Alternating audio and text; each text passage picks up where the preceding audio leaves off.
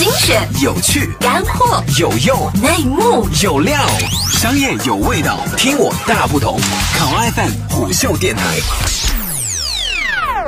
Hello，大家好，这里是考拉 FM 虎嗅电台，欢迎收听，我是浩南。今年不仅是苹果传统意义上的大年，同样也是苹果的大考之年，所以我们有理由期待苹果能够在代表今后一年乃至未来数年发展趋势布局风向标的 WWDC 大会上，看到其在有关系统软件上的各种大动作，期望其不仅是补齐短板，更能做到引领业界。但较为遗憾的是，从苹果此次的种种更新来看，虽然消费者的体验得到了进一步增强。但是，似乎其并未能引领业界。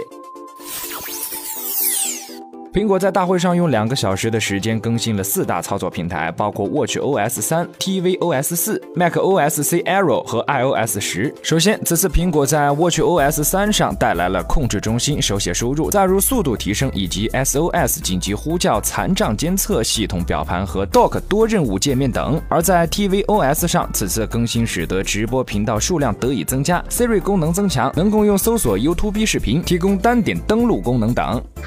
在 Mac OS X 上则迎来一个时代的终结，此版系统被命名为 Mac OS X Aero，其最大亮点在于 Mac OS X Aero 系统中带来了 Siri 语言助手和其与 iPhone 之间的协作性得到了进一步增强，以及支持了网页版的 Apple Pay。作为苹果最为核心的 iOS 系统，则迎来了 iOS 十。苹果宣称其带来了十大更新，从锁屏界面到照片应用、新闻输入法、地图，再到 iMessaging 的微信化等不一而足。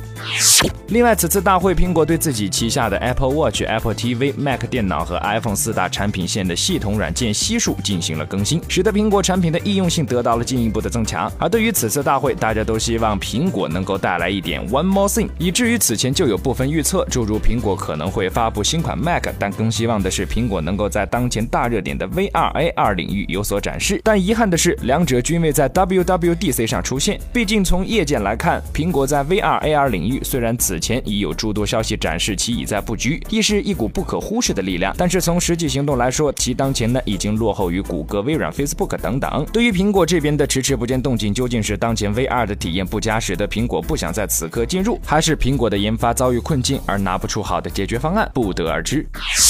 纵观本次大会系统更新的种种改变，整体而言进一步的提升了苹果产品的易用性，并展现了软件跨平台及智能化，增强产品端间关联性，持续扩展本地化和进一步赋能开发者这四大苹果未来发展趋势。同时，也更为明确的释放了苹果打造封闭生态圈的强烈欲望。同时，观看本届 WWDC，我们也不难发现一点的是，当前苹果的种种更新似乎都是似曾相识。好了，以上就是我们今天节目的全部内容，欢迎订阅收听。